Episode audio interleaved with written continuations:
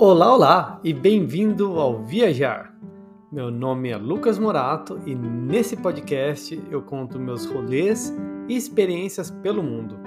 Espero de coração que você se divirta viajando comigo. Bora viajar?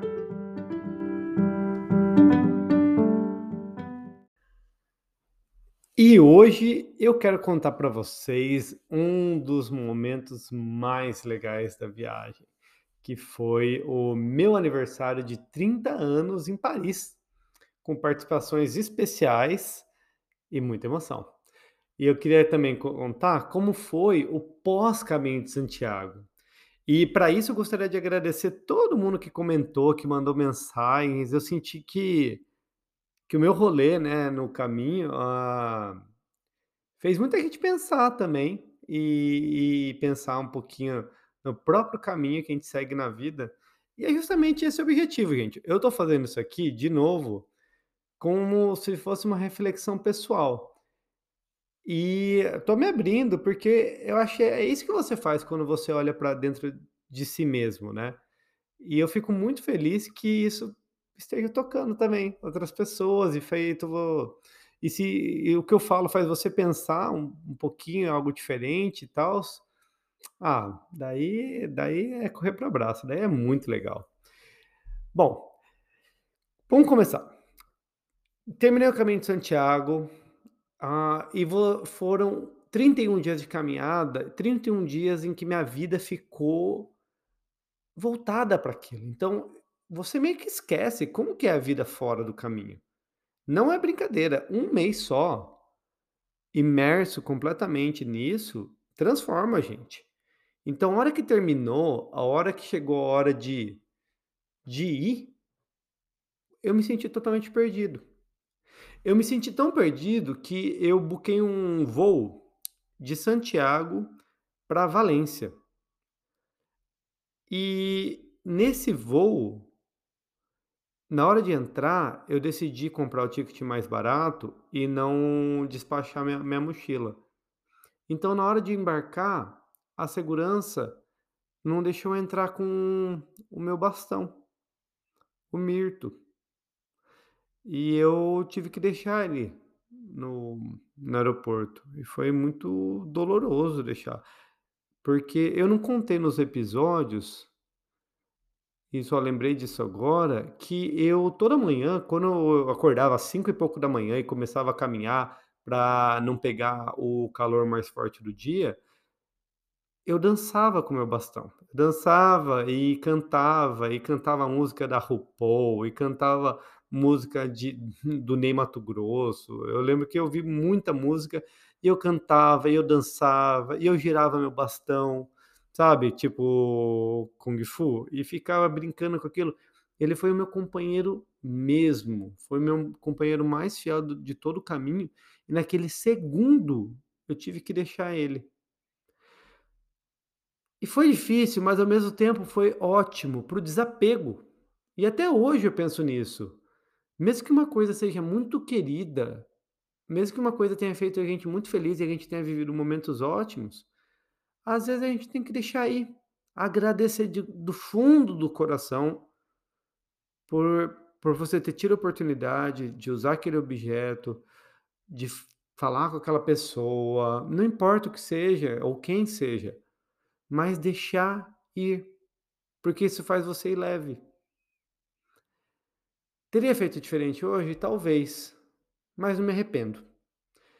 E peguei o meu voo para Valência. E o que eu fui fazer em Valência? Fui visitar o Hector.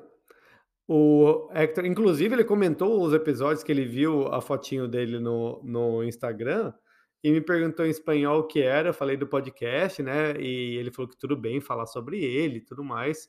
Graças, Hector. E que ele até, até tentar ouvir em português. Mas se você ouviu o primeiro episódio, o primeiro e segundo episódio, eu comentei que o Hector fazia aniversário perto de mim. A gente tem, a gente nasceu no mesmo ano, no mesmo mês, com três dias de diferença, e a gente teve aquele momento super bacana no, no caminho. E eu perguntei se eu poderia ir passar o aniversário com ele, porque eu terminei o caminho, acho no dia 20 ou 21 de setembro. Ele deixou, né, falou que eu poderia ir, claro. E daí ele mora, né, numa cidade aos arredores de Valência, e eu fui para Valência passar passar o dia enquanto eu não encontrava com ele para poder ir para a cidadezinha dele. E daí peguei esse voo para Valência e Valência foi muito legal, porque em Valência, eh, Valência é uma cidade incrível, eu recomendo muito que você vá, porque não é tão falada, tipo, a gente tem a a tendência, e isso é normal, todo mundo tem, de só querer ir para cidades mainstreams, né. Cidade mainstream é aquela cidade que que todo mundo fala, que todo mundo vê, que está no roteiro da CVC. Mesmo que você queira fazer o seu próprio rolê naquela cidade, a gente tem essa tendência em em querer conhecer aqueles lugares tão famosos. Eu acho que é isso, quando a gente vê as fotos, quando a gente vê as coisas, a gente se estimula, e é totalmente, ah, ok. Ah, mas Valência, por mais que ela ela é muito famosa e tudo mais, mas eu acho que entre nós brasileiros não é a principal cidade da Espanha que a gente pensa em. E ela é tão legal por 2 coisas. Ela tem uma parte histórica incrível, então aquela cidade com muitos azulejos, muita influência dos mouros também. Ela fica na costa mediterrânea da Espanha, então se você pensar que Portugal está na esquerda e a Espanha toda está à sua direita, ela fica nessa extrema direita, no extremo leste, né, já já no Mediterrâneo ali.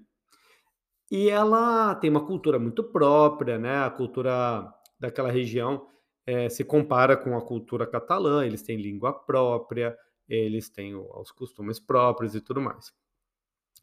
E Valência, ela tem 2 lados, esse lado histórico e um lado moderno. Você já deve ter visto, ah, ou já deve ter ido, no Museu do Amanhã, lá no Rio de Janeiro, que é uma construção super nova, compridona, numa arquitetura diferente e tudo mais. E é de um arquiteto daquela região, que é o Gustavo Calatrava, se não me engano. E e ele construiu em Valência, não só uma construção, mas um bairro inteiro, com museus, aquários e e uma ópera. E é um lugar sensacional, eu acho que chama Ciudad de Artes, cidade a Cidade das Artes, e eu visitei muitos anos atrás, na minha primeira visita a Valência, e gostei muito. Dessa vez, eu estava sozinho em Valência aí por um dia, e eu queria fazer, ah, rolê de ver a parte histórica que eu não tinha tido a oportunidade de conhecer. E passeei por Valência e bati uma perna, né, já tinha caminhado 800 quilômetros, o que que é caminhar 20 explorando uma cidade, né, meu bem. E de Valência eu recomendo a parte dos mercados. Ah, eu recomendo que você prove a horchata. Horchata, ela é uma bebidinha típica de lá que eles gostam muito, que é um que é como se fosse um suco feito de um vegetal local que chama chufa. E ele parece um é como se fosse um um suco leitoso, mas não é nojento, é gostoso, mas não é maravilhoso. Mas tá lá, né, tá lá, tem que provar, né. Eu acho sempre que tem que provar pelo menos uma coisa pra gente saber se a gente gosta ou não. E daí a e daí que mais tem lá? O mercado é incrível, o mercado parece um um mercadão central de São Paulo, ah, com muito mais jamón, com muito mais presunto. Ah, e as ruas, assim, Valência é uma cidade quente, é uma cidade que ainda mais eu estava no final de setembro já, ainda assim estava muito quente, ah, e aquele lugar bom de bater perna, sabe, que daí você descobre uma pracinha, e se você já foi pra Espanha, você sabe do que eu tô falando. É encontrar aquela pracinha com umas árvores, com umas mesinhas de metal, assim, sentar, pedir uma bebidinha, uma cerveja, um Tinto del Verano, que é o meu favorito, que é vinho vinho tinto com Sprite. I know, ah, parece nojento, mas é super refrescante. E e nesse descobrir, acompanhar a vida passar. Porque, gente, acho que viajar tem um pouco isso. Se você pensa em viajar como sair do seu lugar normal e explorar explorar algo novo sentar e observar faz todo sentido. Porque o que faz mais sentido pra você? Ah, ir na frente do só só ir na frente do Coliseu e tirar foto para o Instagram ou tentar ver como a como um romano vive? né, por menos tempo que a gente tenha. E eu não vou negar aqui, eu não estou fazendo a linha a princesinha, não, não vou no, nas maiores atrações. Gente, se eu pudesse ter a Torre Eiffel no meio da minha sala, eu tinha. Mas eu acho que as coisas podem ser combinadas também.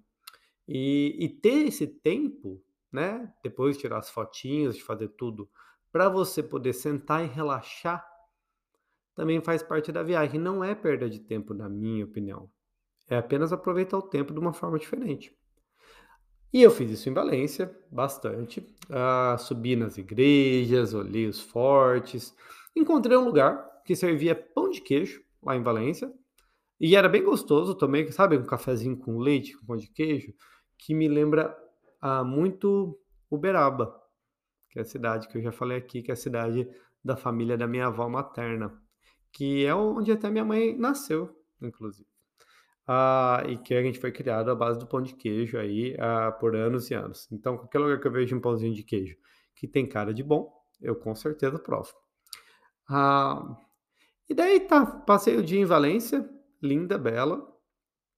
Encontrei o Hector e a esposa dele no final do dia. Eles tinham para Valência ver um show, que eu acabei não conseguindo ingresso. E daí a gente se encontrou depois.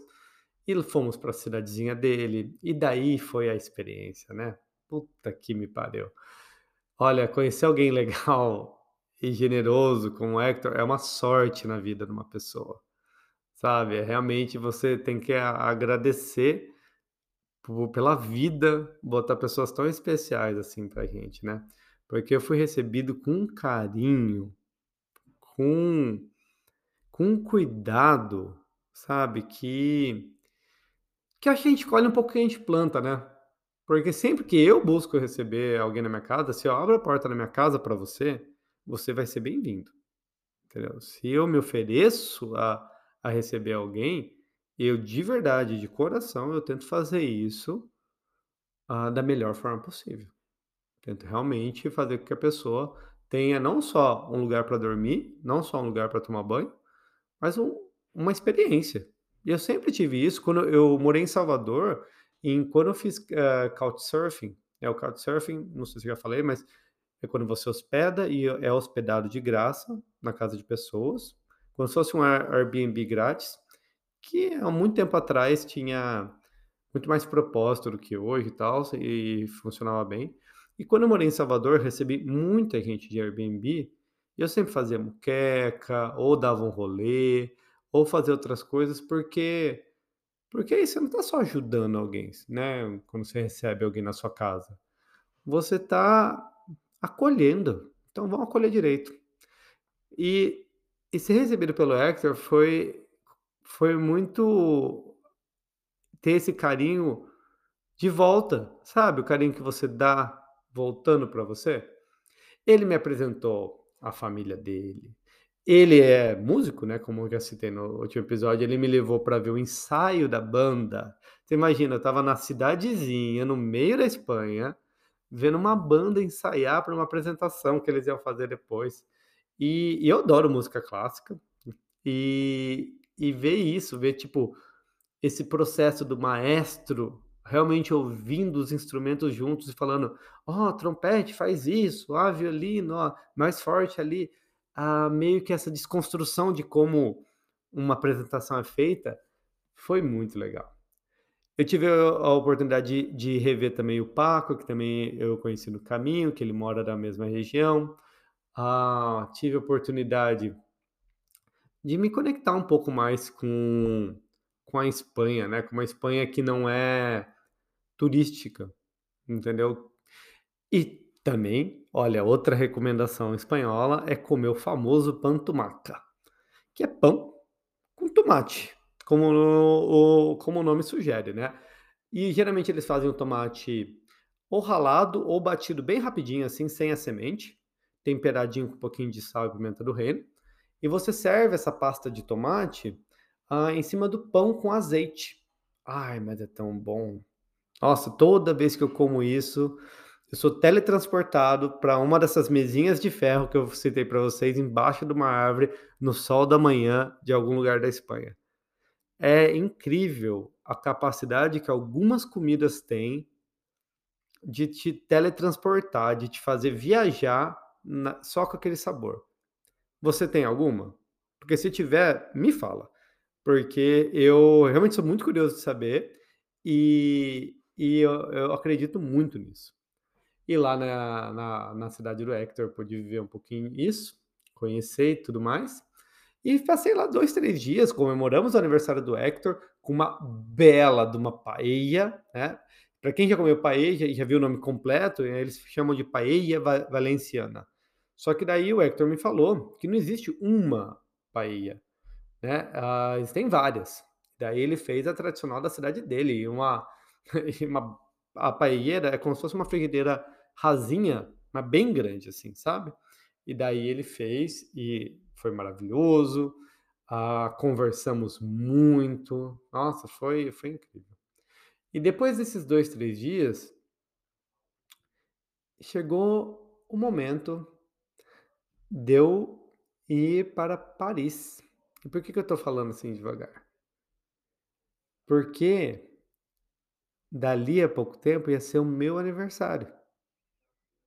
Ia ser o meu aniversário de 30 anos. E a volta ao mundo, todo o projeto da volta ao mundo, ele aconteceu muito da reflexão do que significava fazer 30 anos pra mim. O que que aquela idade marcava?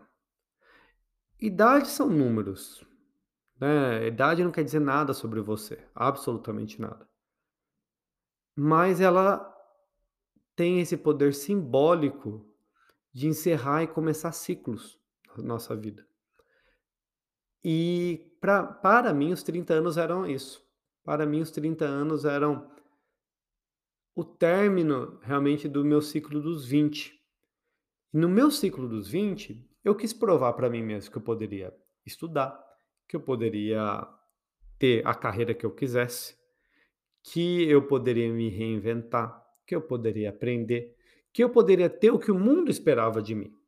Então, durante os meus 20 anos, eu financei meu apartamento, eu passei no concurso público, eu cresci na minha profissão, eu dei aula em faculdade, eu ganhei dinheiro, amém, ah, e fiz viajei muito nos meus 30 nos meus 20 anos também, pude fazer, ah, várias coisas legais, e pude viver um pouco a a vida que se espera, trabalhar segunda a sexta, até às 17h, né, muitas vezes até às 11h, porque afinal você tem que trabalhar muito, porque você tem que ter sucesso, porque você tem que ter isso, tem que ter aquilo.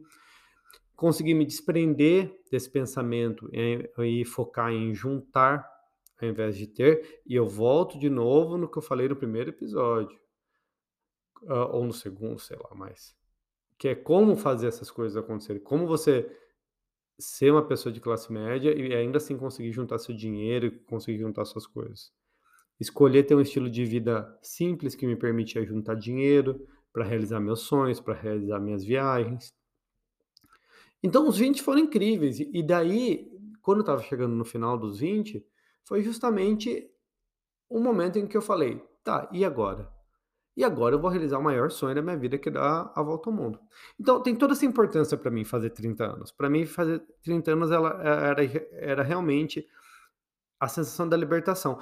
E pra isso, e pra celebrar esse momento tão incrível, tão especial, eu escolhi Paris. E por que Paris? Apesar, né, de ser fácil escolher Paris, tem todo motivo também. Muito tempo atrás, quando eu era criança, lá em Botucatu, então imagine uma criança, bichinha, numa cidade pequena, naquela época, com uma uma situação muito difícil. A vida pra mim, pra minha mãe e para o meu irmão, ela não era fácil. Por muitos aspectos. Ah, e ser aquela criança, assim, que já sabia, já tinha noção das dificuldades, eu tô falando isso de 7 anos, 7, 8 anos. A gente sonha, né. Eu sonhava olhando os Cavaleiros do Zodíaco, eu sonhava lendo as revistinhas da Turma da Mônica, que a minha mãe me deu de presente uma assinatura da Mônica, também quando pouco depois que eu fui alfabetizado. Eu sonhava, gente, como todo mundo, como toda criança. E daí eu lembro que no Nescau, ah, durante uma promoção deles, vinham umas figurinhas de cidades pelo mundo. Não sei se era Olimpíada, Copa do Mundo, não era Copa do Mundo da França, isso é de bem antes, na verdade, que eu tô falando. E veio uma uma figurinha da Torre Eiffel. E eu coloquei aquela figurinha da Torre Eiffel, mais ou menos o tamanho de uma foto assim, 10 por 15, botei na cabeceira da minha cama, colei na cabeceira da minha cama. E eu olhava aquela Torre Eiffel com os meus ursinhos ali, que eram os meus amiguinhos, né? E que eu brincava muito. Eu realmente vivia muito no mundo da fantasia, porque a realidade fora da, da minha mente ali, ela não era, não era legal, não era uma realidade fácil que nenhuma criança deveria passar. E, e daí eu viajava, eu sonhava. Falava para mim mesmo que que eu ia conhecer. Que aquilo ali que eu estava vivendo, que aqueles momentos difíceis, assim, eles eles iam passar.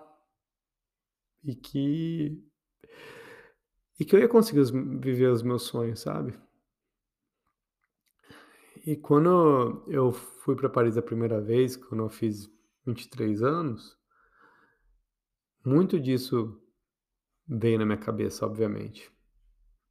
E e a vida já tinha mudado, a minha família guerreira, graças a Deus, eu, minha mãe e meu irmão, a gente conseguiu avançar muito na nossa vida, conseguimos sair de tudo aquilo que era tão ruim naquela época e conseguimos ter um, uma relação melhor, uma vida melhor. Todos estamos bem hoje, graças a Deus e ao nosso esforço.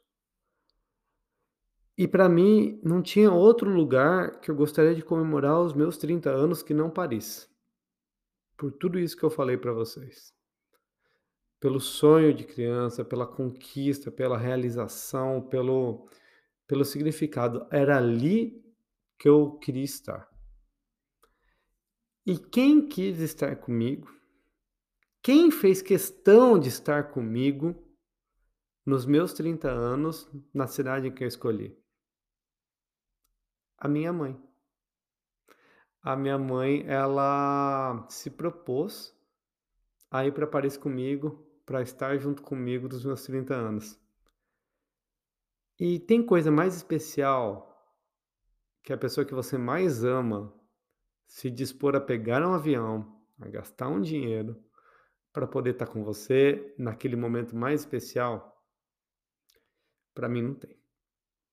Então, eu cheguei em Paris para celebrar os meus 30 anos, mas antes da minha mãe chegar, aconteceram algumas coisas. E, por exemplo, eu cheguei em Paris há um ou dois dias antes dela e eu não tinha onde ficar. E Paris é, é caro para um cacete, né? E daí eu buquei um, um hostel não, o hostel foi depois, depois que a minha mãe foi foi embora. Eu cheguei em Paris e pelo Couchsurfing, lembra que eu falei que Couchsurfing antes era melhor? Porque atualmente a galera do Couchsurfing é meio doida. Todo mundo que hospeda agora quer te comer, quer que você faça um sexo ali, alguma coisa e tal.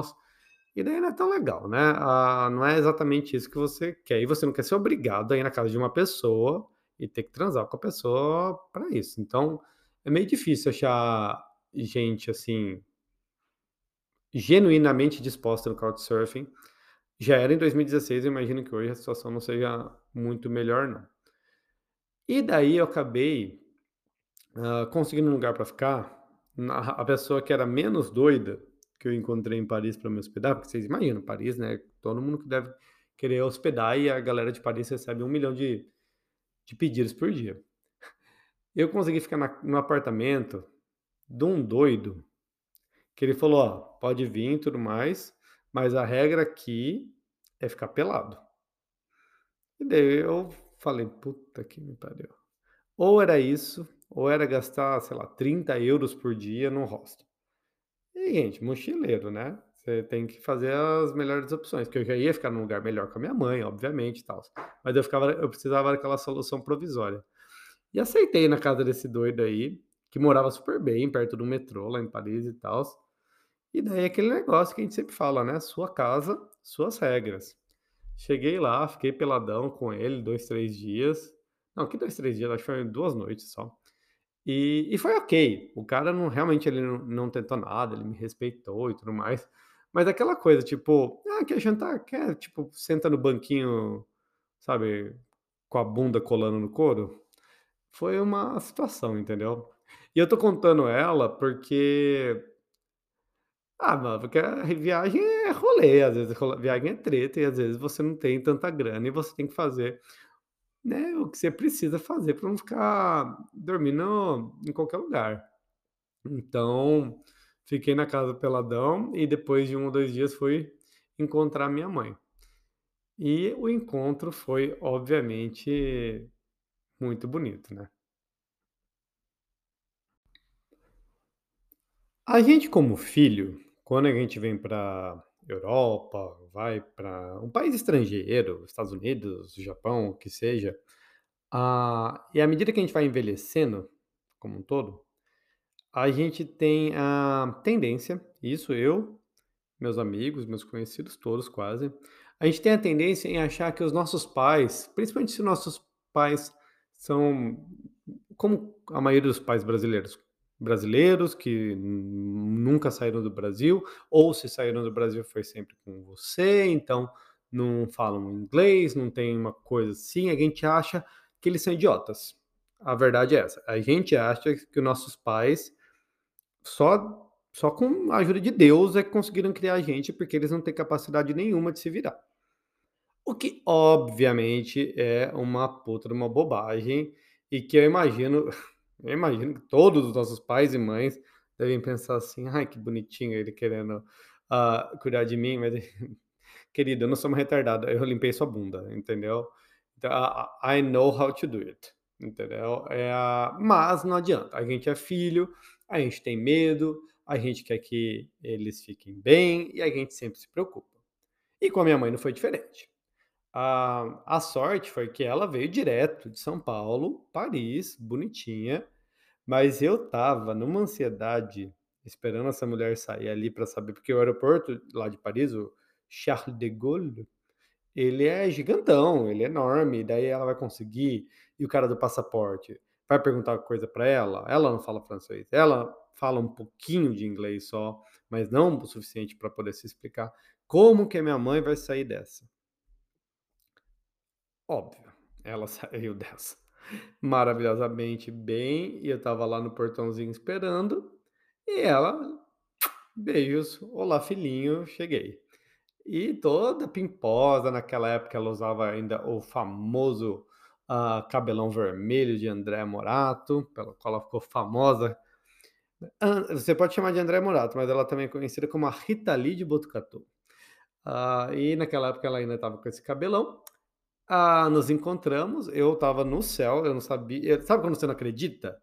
Fala assim: "Não, ela ela não está aqui em Paris comigo", entendeu. Ah, mas estava. E a gente chegou, ah, eu aluguei um Airbnb maravilhoso, ah, ainda dentro do do anel de Paris, assim, que é a área que fica mais fácil de se transportar, vamos dizer assim.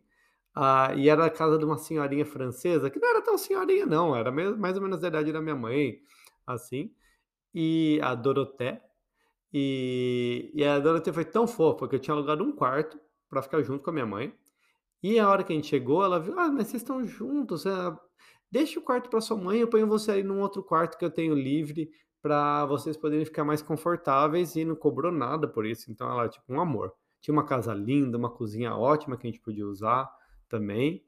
Ah, então, nossa, foi super foi super legal, dei muita sorte. O Airbnb pode ser roubada, e pode ser lugar bem mais ou menos e tals, mas esse de Paris foi maravilhoso. Minha mãe também se sentiu muito confortável, apesar ela ela e a Dorothée se comunicaram por gestos durante toda a estadia. Minha mãe fala mais que a Hebe, então ela ali, barreiras linguísticas não impedem mamãe de se comunicar com quem quer que seja. E a gente, então, chegamos, não estava mais no pelado, estava com a minha mãe, bem hospedado ali na, na casa da Doroteia. E, e os dias seguintes foram basicamente mostrar Paris para a mamãe, né? Então, vai ter foto depois no Instagram, a gente no Arco do Triunfo, ah, fazendo rolê, caminhando, mostrando para minha mãe a vitrine das dos lugares que eu gosto, né? Das confeitarias que eu gosto. Mamãe fez comprinhas na Sephora, no Champs-Élysées, em Paris. Foi assim. Foi realmente aquele sonho, meu. Mostrar as pontes, mostrar as coisas. Ela levou um casaquinho vermelho de uma marca espanhola maravilhosa, chama Desigual, que ficava super bem nela. E ela tava flyando com o cabelinho vermelho, com o casaquinho vermelho por Paris. Aquilo para mim era meu presente. Mas nós fizemos algumas coisas que eu nunca tinha feito em Paris, apesar de eu já ter ido para Paris pelo menos seis vezes antes daquela, daquele momento. Ah, um dos pontos altos que eu mais gostei da viagem ah, foi ter entrado na Saint-Chapelle, que é Santa Capela, né? Em português, desculpa, eu sou muito bilíngue. Ah, e a Saint-Chapelle, ela, ela tem uns vitrais enormes, lindos, lindos, lindos, feito na época de algum dos Luizes aí. E daí a gente conheceu isso junto, então foi legal de conhecer uma coisa nova com a minha mãe. Uh, Notre Dame ainda não tinha pegado fogo, então estava lá completinha, toda linda, conhecemos. Uh, e também outra coisa interessante foi conhecer Paris no ritmo da minha mãe, porque, de novo, eu já conhecia Paris, eu estava ali pra, para estar com ela. Então, ah, eu me adaptei ao ritmo dela. E isso é, é um pouco do insight que eu queria trazer também. Que quando a gente viaja sozinho, a dinâmica é uma. Quando a gente viaja acompanhado, é outra. E para a gente viajar acompanhado de quem quer que seja, a gente tem que fazer uma escolha. A gente tem que escolher querer estar acompanhado. Porque se você não tiver isso muito claro na sua cabeça, vai dar bosta. Não tem como. Vai dar problema, vai dar estresse, porque pessoas são diferentes. Pessoas têm ritmos diferentes, se cansam de maneira diferente e querem ver coisas diferentes. Então, você tem que fazer uma escolha quando você está viajando com alguém. Eu aceito todo o processo de negociação envolvido? Eu quero passar por isso?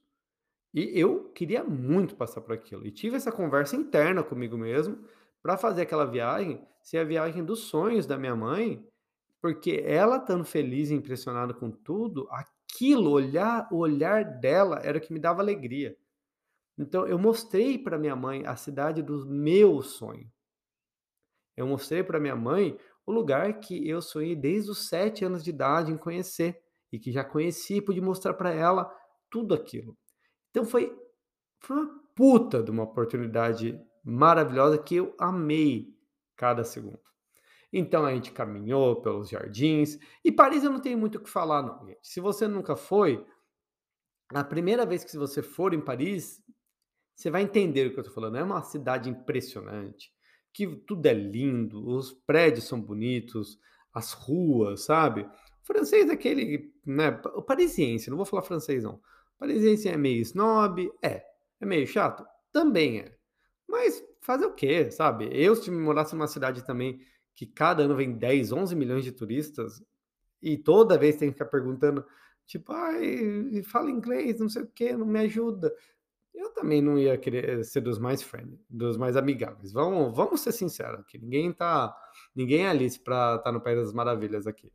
Tem, tem, tem uma justificativa para aquele mau humor todo, sim, eu não condeno não.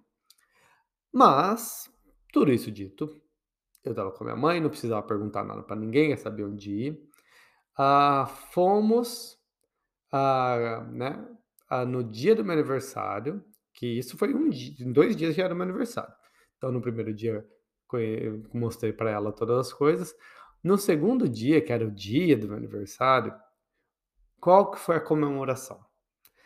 Eu queria duas coisas.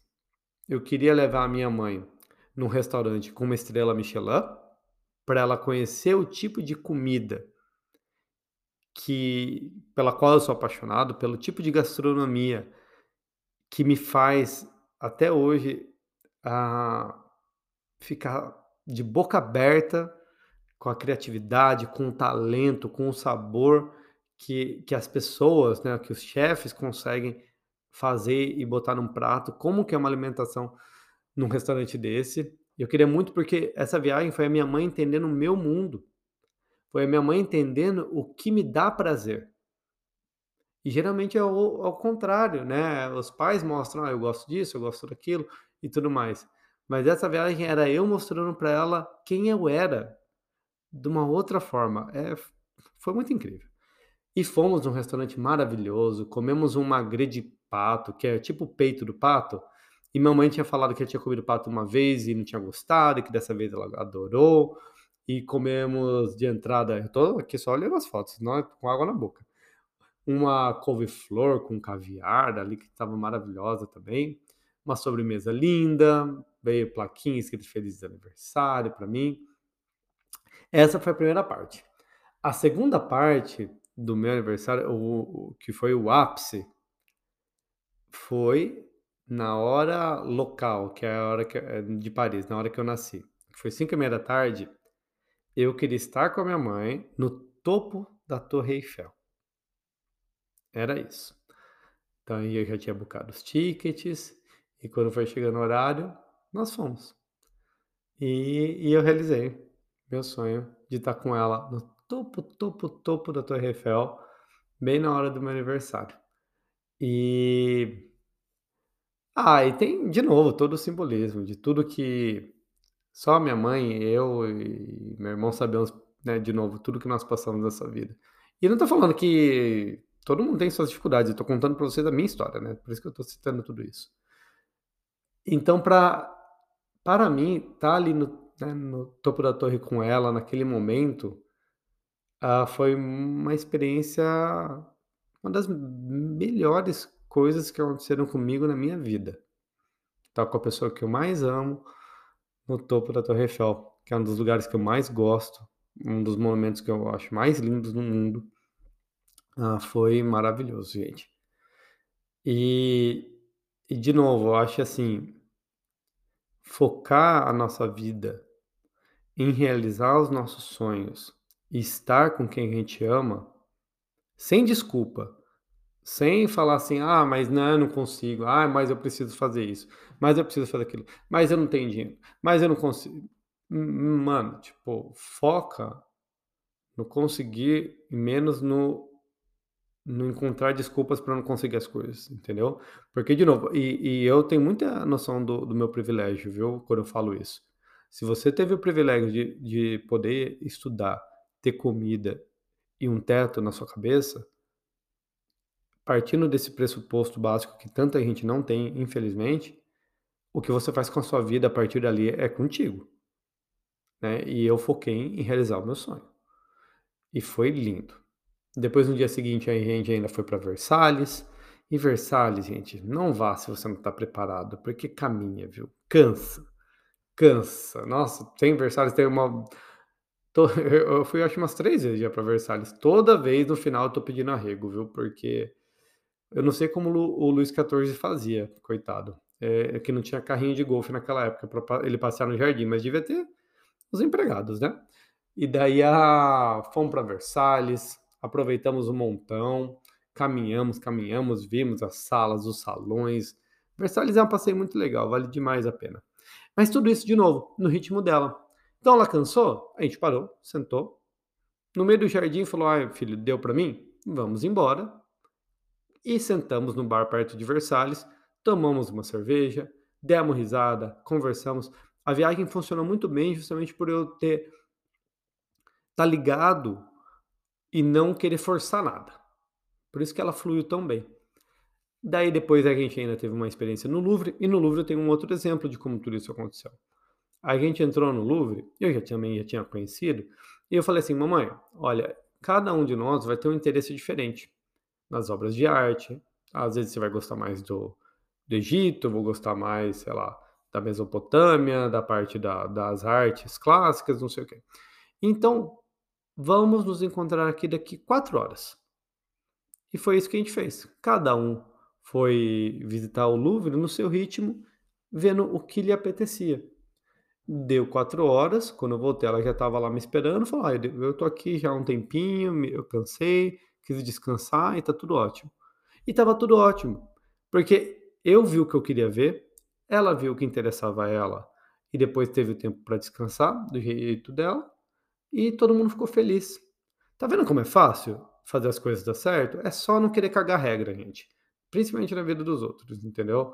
Não caga regra, aceita e deixa as coisas fluírem, respeitando o ritmo um do outro, que, que é sucesso. De Paris, a gente ainda deu muito rolê, caminhamos muito, fomos no Museu d'Orsay. Minha mãe e eu temos esse gosto parecido, que é o de, de ver museus. Eu e ela gostamos muito. E nisso a gente amou. O Museu d'Orsay, ele é uma estação de trem, quase na frente do Louvre. Ela era uma estação de trem, né? E foi transformada em museu. E tem umas pinturas belíssimas, assim. Tava tendo uma exposição do Napoleão também. A gente deu risada olhando o berço do que o, que o Napoleão nasceu, literalmente berço de ouro. Ah, eu, eu gostei demais. E eu acho que um dos pontos favoritos dela foi quando a gente foi para Sacré-Cœur, que é aquela igreja que fica no topo do, de Montmartre, que é uma igreja branca com uma estátua da Joana d'Arc, sempre lotada, aquele cheiro de orégano no ar, aquela coisa. Ah, mas foi lindo, foi lindo, bom, e quando a gente foi para Montmartre estava um céu azul maravilhoso. Olha, Paris em setembro, né? É uma cidade que ela é meio bipolar. Ela pode estar muito fria, ela pode estar muito quente, mas uma boa blusinha e sempre um casaquinho de frio, com certeza ajudam você a ter um, um, um rolê gostoso lá. Então foi isso. Muito museu, mas muito, muita cerveja, muito espaço para a gente descansar, muitos momentos na, na casa da, da Doroteia com a gente comendo as coisinhas que a gente comprou no mercado. Simples, gostoso, bem feito, uma viagem feita com muito carinho, né? Eu acho, de novo, nessa parte de viajar, fazer as coisas com carinho. Não, às vezes não vai dar tempo de conhecer tudo, às vezes não vai dar tempo de conhecer tudo que você acha que é importante conhecer, e no final tá tudo bem também. O importante é você sair com esse coração leve, que a viagem, ela ela te dê algo novo e positivo. A viagem, eu acho que ela tem que te dar algo positivo no final, né? E ter escolhido Paris para passar o aniversário com a minha mãe, meu aniversário de 30 anos, com certeza me deixou com esse sentimento. E foi isso. Minha viagem, primeiro por Valência, no aniversário do Hector, e depois em Paris com a minha mãe. Uma experiência maravilhosa. Ah, se você está ouvindo e nunca foi para Paris, vá. Se você já foi para Paris, você já conheceu esses pontos que eu falei? Concorda que eles são bonitos? Tem algum outro ponto que você considera assim imperdível para quando for lá? Eu sempre pergunto, né? Mas eu não sei direito onde que eu posso pedir para vocês comentário. Mas põe lá no Instagram, me envia mensagem, entendeu? Eu realmente adoro, adoro receber esses feedbacks. E foi isso pelo episódio de hoje. Uh, muito obrigado por estar viajando comigo e até o próximo episódio. Um beijo grande para todo mundo.